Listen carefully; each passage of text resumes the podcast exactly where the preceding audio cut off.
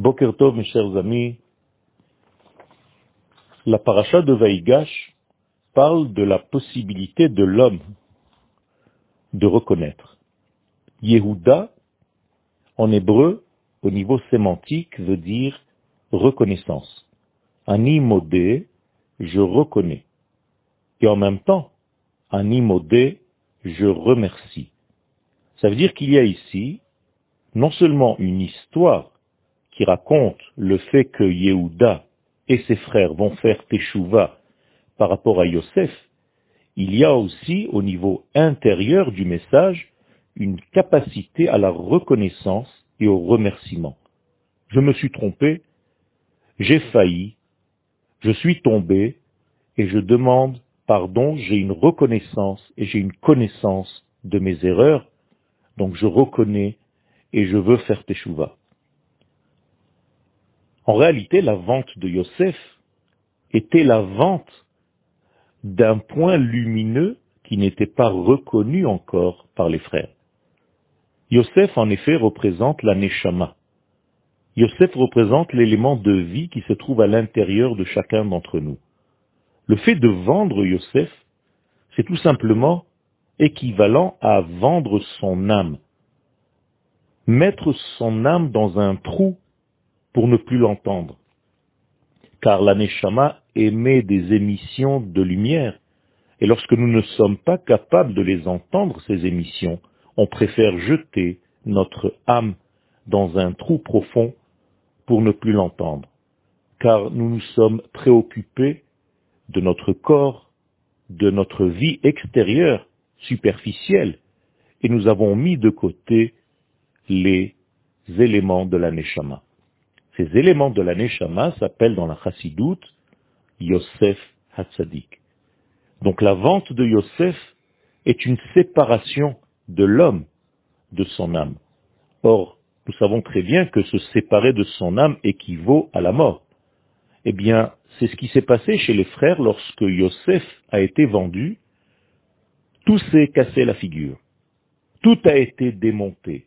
Toute la famille est démantelée il n'y a plus de structure unissante parce que Yosef représente l'élément conducteur, l'élément qui fait le lien entre tous les membres. Yosef est un rassembleur parce que la Neshama, dans le corps humain, c'est elle qui fait le lien entre tous les membres. Si la Neshama n'est plus là, si on jette sa Neshama dans un trou, si on se sépare de notre Neshama, il n'y a plus de dénominateur commun. Il n'y a plus d'éléments qui fait adhésion, qui fait adhésif entre tous les éléments de notre corps. Et donc ici, il y a un renouvellement, une prise de conscience. Yehuda comprend qu'il y a une erreur, que Yosef, qui est l'aneshama, a été vendu, et c'est pourquoi le monde est arrivé à une telle chute. Aujourd'hui, dans la paracha de Vaïgash, il y a un mouvement de teshuva, de retour, de reconnaissance, de remerciement et de prise de conscience de ce que représente ce Yosef que nous avons vendu. Yosef a été vendu d'une manière incroyable. Les sages nous disent qu'il a été vendu pour le prix d'une paire de chaussures. Ça veut dire qu'il y a ici un dédain au niveau de notre prise de conscience de ce que représente la Neshama à l'intérieur de notre corps. En effet, il est difficile de l'entendre, cette Neshama. Nous préférons entendre les cris du corps, les besoins du corps. Mais concernant la Neshama, il est difficile de reconnaître que dans chaque élément de ce monde se cache la lumière divine, la Neshama de la chose en question. Le texte est précis dans la Torah de ce Shabbat. Vaïgash Elav Yehuda. Il n'y a pas marqué que Yehuda s'est rapproché de Yosef. Il y a marqué Elav, il s'est rapproché de lui. Bien entendu, nous savons que dans le texte, il s'agit de Yosef. Yehuda se rapproche de son frère Yosef qui a été vendu.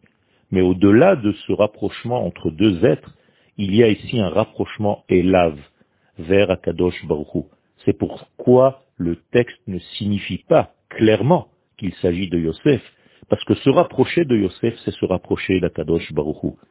Et là donc se cache un point essentiel de notre paracha, le fait de faire un mouvement de retour, de prise de conscience vers ce que nous avons négligé tant de temps dans notre vie. Il s'agit donc d'une paracha extrêmement importante et centrale dans la vie de chacun d'entre nous, de savoir reconnaître nos erreurs, de savoir lorsque nous avons vendu quelque part notre âme, et aujourd'hui retrouver cette Neshama sous la forme de ce Yosef Assadik qui représente l'intériorité dans chaque élément. À chaque fois que nous sommes dans une période d'exil, quelque part il faut se poser la question, est-ce que je n'ai pas vendu ma Neshama à un moment donné et il est grand temps de la récupérer? Yom Tov et Bracha pour tout le monde.